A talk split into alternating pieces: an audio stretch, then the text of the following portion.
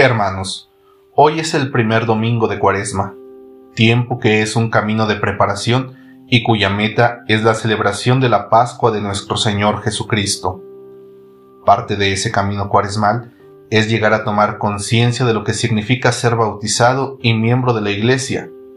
Por eso, hermanos, conviene que a lo largo de los días que dura la Cuaresma reavivemos la gracia bautismal y así, la noche de la Pascua, renovemos los compromisos bautismales, adhiriéndonos un poco más a Jesús y a la Iglesia. De ahí que la celebración de este domingo, junto a la de los próximos domingos, nos ayudará a entrar en la vivencia de esta experiencia cuaresmal. El Evangelio de este día, aun en su sobriedad, nos presenta a Jesús en el desierto, siendo tentado y venciendo esas tentaciones. Jesús vence por su fidelidad a Dios, una fidelidad que está por encima de todo cuanto se le pueda prometer.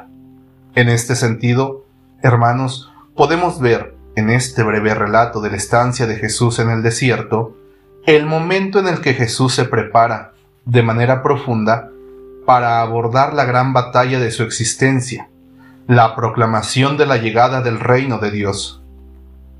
Y es justamente en el desierto y su ser inhóspito, donde Jesús aprende la necesidad que tiene la humanidad del Evangelio. Esto es, la necesidad que existe en el corazón de la humanidad de una buena noticia que reconforte el corazón del hombre y la vida, de una buena noticia que suscite esperanza y nuevos bríos, de una buena noticia que alegre e impulse al decaído.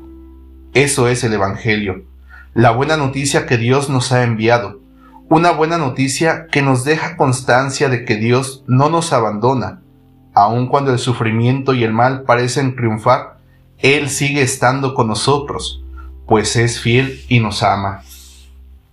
Cada año, hermanos, en el primer domingo de la cuaresma, somos invitados a adentrarnos en el desierto.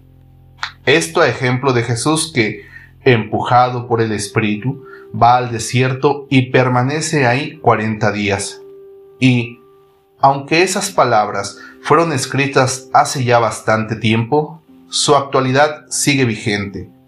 Como Jesús, también nosotros, hermanos, es preciso dejarnos empujar por el Espíritu al desierto. En este sentido, nuestra salida al desierto habrá de ser interior. Esto quiere decir que ir al desierto es un retirarse y un apartarse de todo aquello que pueda interrumpir y perturbar la intimidad y soledad con Dios. Podríamos muy bien preguntar, ¿por qué ir al desierto?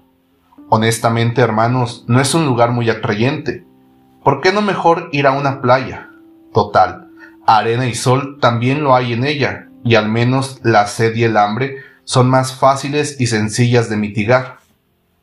Pero, uno se adentra en el desierto para recentrar la vida y la relación con Dios, haciendo que Él ocupe nuevamente el lugar que le corresponde, el centro de nuestra existencia. Así, hermanos, ir al desierto es reemprender la relación de noviazgo con Dios.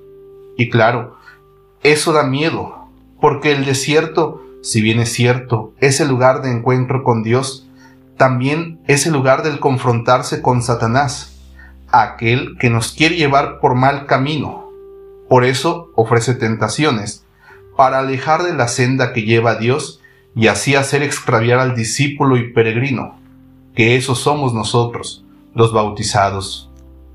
Hermanos, vamos al desierto y no a la playa, porque en el desierto no hay distracciones, como si las hay en la playa en el desierto no hay nada más que uno mismo y Dios.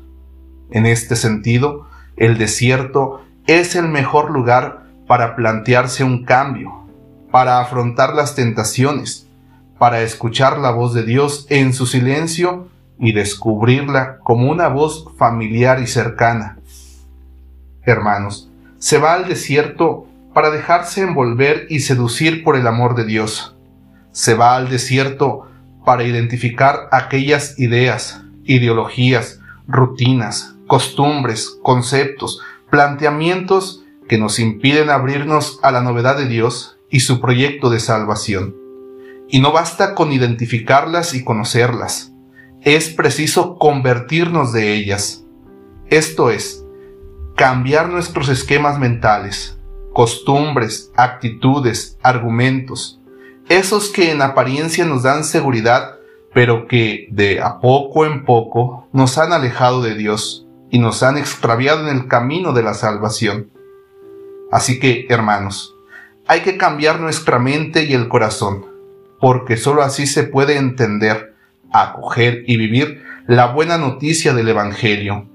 Sólo así se puede regresar a la casa del Padre. Sólo así se descubre la fuente de agua viva, Jesús el Señor.